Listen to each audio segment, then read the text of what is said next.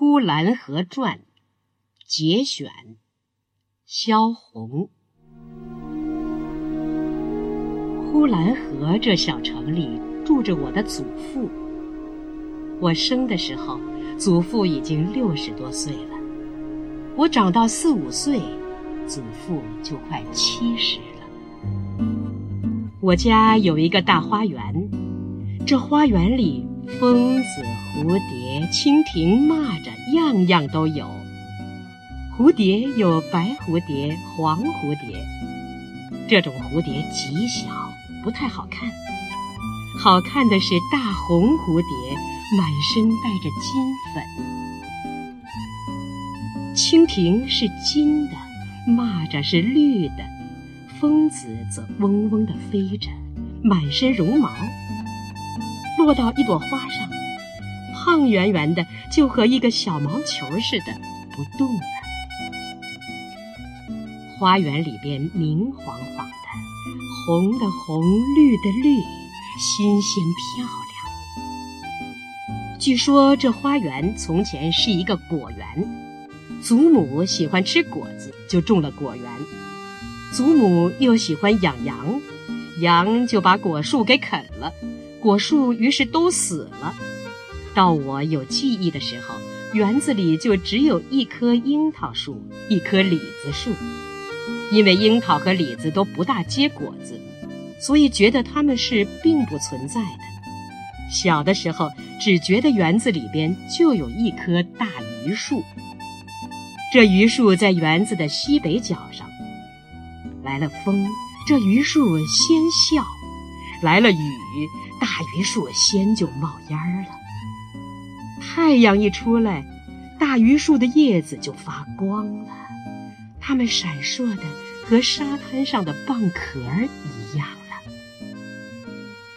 祖父一天都在后园里边，我也跟着祖父在后园里边。祖父戴一个大草帽，我戴一个小草帽。祖父栽花，我就栽花。祖父拔草，我就拔草。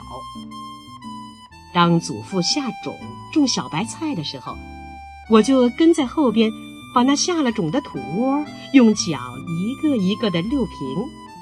哪里会溜得准？东一脚的，西一脚的瞎闹。有的菜种没被土盖上，反而给踢飞了。小白菜长得非常之快，没有几天就冒了芽了。一转眼，就可以拔下来吃了。祖父铲地，我也铲地，因为我太小，拿不动那锄杆头。祖父就把锄头杆拔下来，让我单拿着那个锄头的头来铲。其实哪里是铲，也不过趴在地上用锄头乱勾一阵就是了，也不认得哪个是苗，哪个是草。往往把韭菜当作野草一起割掉，把狗尾草当作谷穗儿留着。等祖父发现我铲的那块满留着狗尾草的一片，他就问我：“这是什么？”我说：“谷子。”祖父大笑起来，笑得够了，把草摘下来问我：“你每天吃的就是这个吗？”我说：“是的。”我看到祖父还在笑，我就说：“你不信，我到屋里拿来你看。”我跑到屋里拿了鸟笼上的一头谷穗儿，远远的就抛给祖父了，说：“这不是一样的吗？”祖父慢慢的把我叫过去，讲给我听，说：“谷子是有芒针的，狗尾草则没有，只有毛嘟嘟的，真像狗尾巴。”祖父虽然教我，我也并不细看，马马虎虎承认下来就是了。一抬头看见了一个黄瓜长大了，跑过去摘下来，我又去吃黄瓜。黄瓜也许没有吃完，又看见了一个大蜻蜓从旁飞过，于是丢了黄瓜又追蜻蜓去了。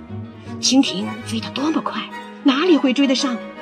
好在一开出也没有存心一定追上。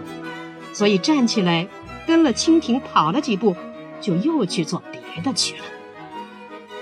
采一个倭瓜花心，捉一个大绿豆青蚂蚱，把蚂蚱腿儿用线绑上，绑了一会儿，也许把蚂蚱腿儿就绑掉，线头上只拴了一只腿，而不见蚂蚱了。玩腻了，又跑到祖父那里去乱闹一阵。祖父浇菜，我也抢过来浇。奇怪的就是，并不往菜上浇，而是拿着水瓢，拼尽了力气，把水往天空里一扬，大喊着：“下雨啦，下雨啦！”太阳在园子里是特大的，天空是特别高的，太阳的光芒四射。亮得使人睁不开眼睛，亮得蚯蚓不敢钻出地面来，蝙蝠不敢从什么黑暗的地方飞出来。是凡在太阳下的，都是健康的、漂亮的。拍一拍，连大树都会发响的；叫一叫，就是站在对面的土墙都会回答似的。花开了，就像花睡醒了似的；鸟飞了，就像鸟上天了似的；虫子叫了，就像虫子在说话似的。一切都活了，都是自由的，要做什么就做什么，要怎么样就怎么样。倭瓜愿意爬上架就爬上架，愿意爬上房就爬上房；黄瓜愿意开一朵谎花就开一朵谎花，愿意结一个黄瓜就结一个黄瓜。若都不愿意，就是一个黄瓜也不结，一朵花也不开，也没有人问他。玉米。愿意长多高就长多高，它若愿意长上天去，也没有人管。蝴蝶随意的飞，一会儿从墙头上飞来一对黄蝴蝶，一会儿又从墙头上飞走了一个白蝴蝶。他们是从谁家来的，又飞到谁家去？太阳也不知道。只是天空蓝悠悠的，又高又远。可是白云一来了的时候，那大团的白云，好像撒了花的白银似的，从祖父的头上经过，好像要压到了祖父的草帽那么低。我玩累了，就在房子底下找个阴凉的地方睡着了。不用枕头，不用席子，把草帽遮在脸上就睡了。